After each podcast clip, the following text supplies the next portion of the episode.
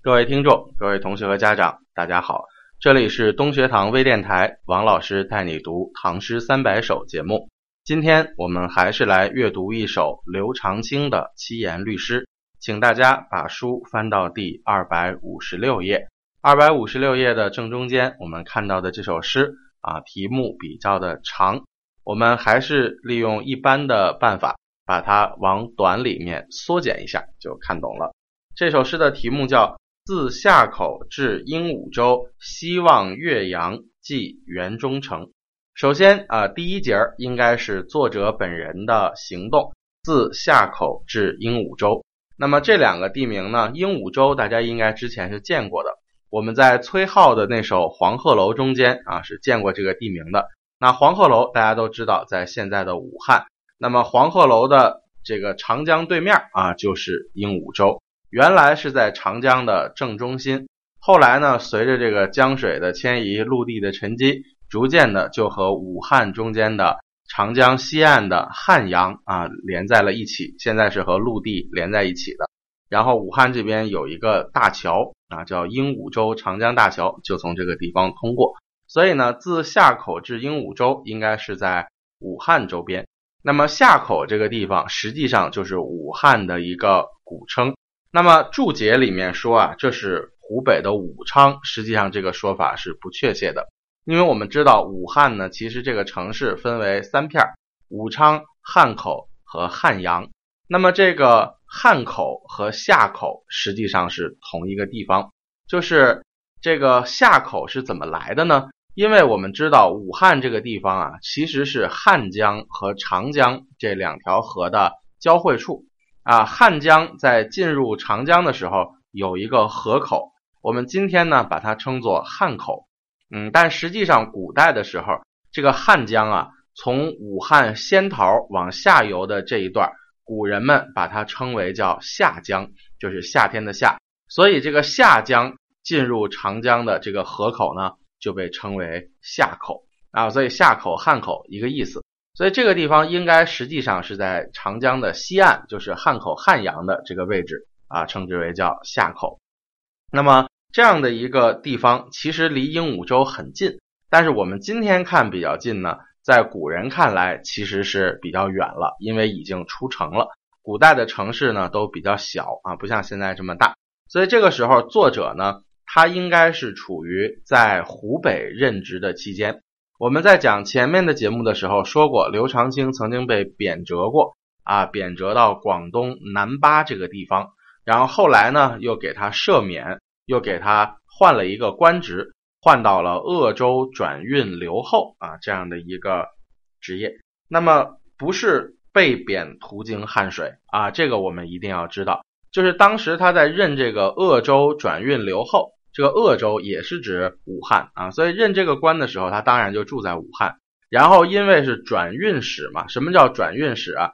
就是这个各种各样的物资啊、粮草啊，通过水流来运输的时候，他要负责押运啊，这是转运使。所以这个时候他就要出巡啊，去看一看长江的航道上啊，运粮食的这些船啊，运的怎么样了。所以这个时候他坐船从夏口出来。向西南方向开船，开到了鹦鹉洲这个地方来停泊啊。那么这个时候不应该说他是这个被贬途经汉水啊，所以我们要知道这样的一个背景。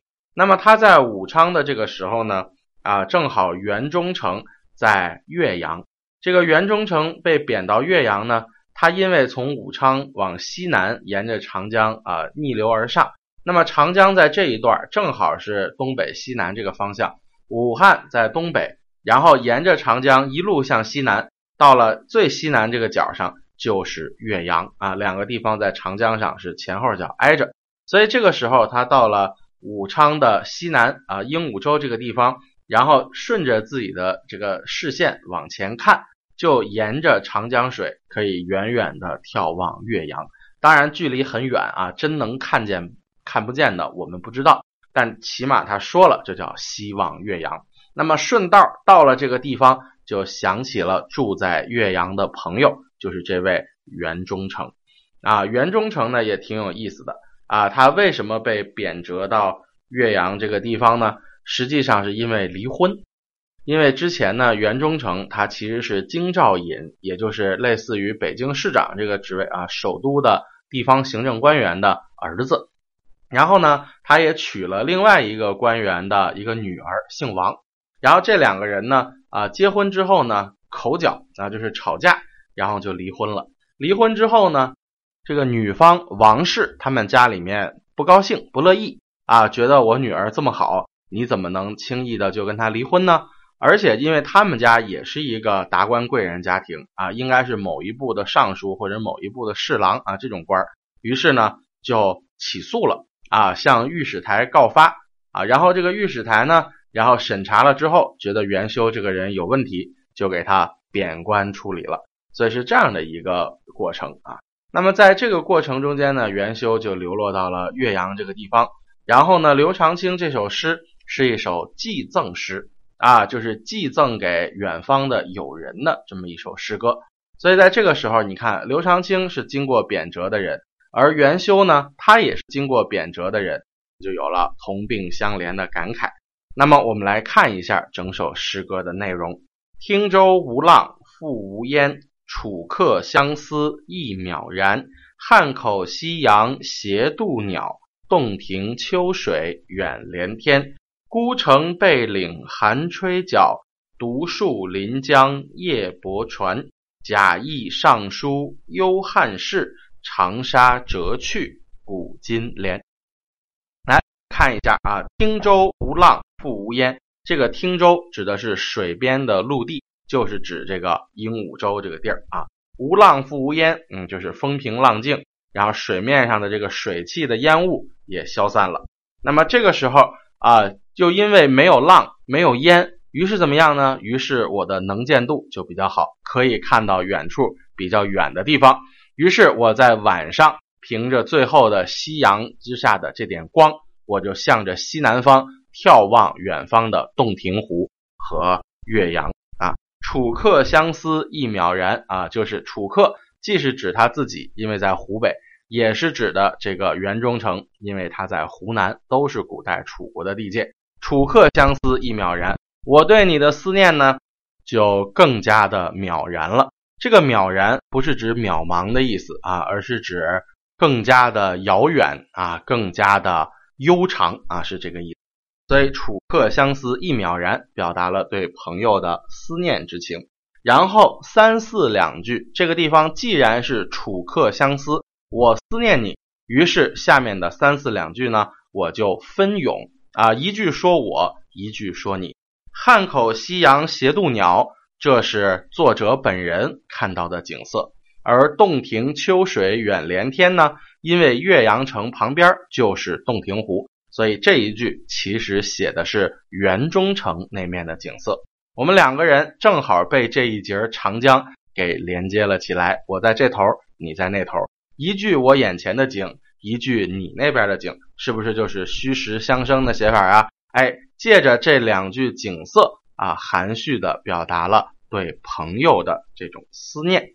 那么孤城背岭寒吹角，独树临江夜泊船，这两句写的是诗人自己，因为出来巡逻啊晚了，然后我就把船停在鹦鹉洲边，然后我来过一夜。这个时候呢，孤城背岭寒吹角，这是汉阳城的景色。因为汉阳城啊靠着龟山啊，就在长江边，所以称之为叫孤城背岭。然后呢，晚上的时候啊又比较的寒冷，听见了城头上吹来的号角的声音啊，这就是孤城背岭寒吹角。感受没感受到孤城和寒吹角这两个形容词的使用？能够勾勒出一种孤独、寂寞、冷的感受啊。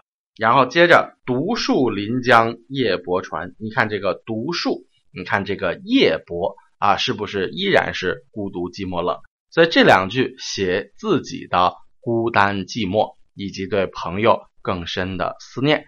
那么由这两句景色的渲染，直接导出了最后两句的感慨，叫贾谊上书忧汉室。长沙折去古今连，贾谊这个典故，我们在上一期节目中间刚好是讲过的。那么，但是大家要注意，我们《唐诗三百首》的第六个注解说这个贾谊啊是刘长卿自比，我们还是要有点警惕的。实际上，这句诗如果根据整首诗的逻辑，别忘了它的题目是记袁忠诚。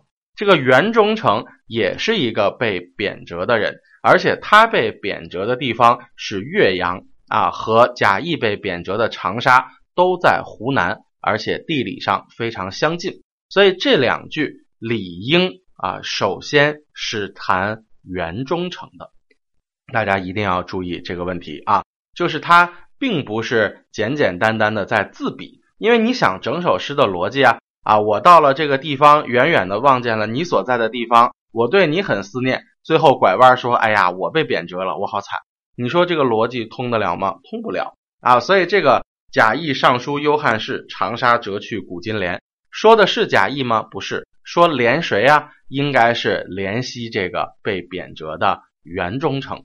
啊，当然这个地方也有美化朋友的嫌疑，因为我们知道袁忠诚实际上是因为离婚啊，被妻子的这个娘家给投诉了，然后被贬谪的。但是他硬给说成了尚书幽汉室啊，也是很有点意思的。当然，你说他在这个替袁忠诚惋惜的之余，有没有替自己哀叹，有没有同病相怜的感慨呢？多少也是有一些的，因为贾谊之前。被贬到广东的时候，也是遭过贬谪的，所以这个时候他的这种感情可以说是首先在宽慰朋友，但是忍不住又有一些同病相怜的感觉啊，说在这样荒凉的环境里，我在怀念着你。哎呀，你这么好的一个人，可惜无端端的就被朝廷给贬谪了。但是呢，哎，我跟你也是一样的人，所以他才会有孤城独树啊，寒吹角。夜泊船这样的一种景色啊，来渲染这样的一种孤独寂寞的这种气氛。所以在这种气氛之下，那么他的感情呢，相对来说既是思念，也是对朋友的怜惜，也是对自己的感叹。所以这两句我们千万不要像注解一样简简单单的就直道理解了，因为古人写诗是有他自己的逻辑的。题目里写了寄元忠诚。首先肯定是要就着元忠诚来说事儿啊，不可能拐着拐着就变成自己了，所以这个地方我们一定要注意一下。那么在节目的最后，我们还是来回顾一下整首诗歌的内容：自夏口至鹦鹉洲，西望岳阳，寄元忠诚。汀州无浪复无烟，楚客相思意渺然。汉口夕阳斜渡鸟。洞庭秋水远连天，孤城背岭寒吹角，独树临江夜泊船。贾谊上书幽汉室，长沙折去古今连。好，时间关系，咱们本期的节目先到此为止，我们下期节目再见，谢谢大家。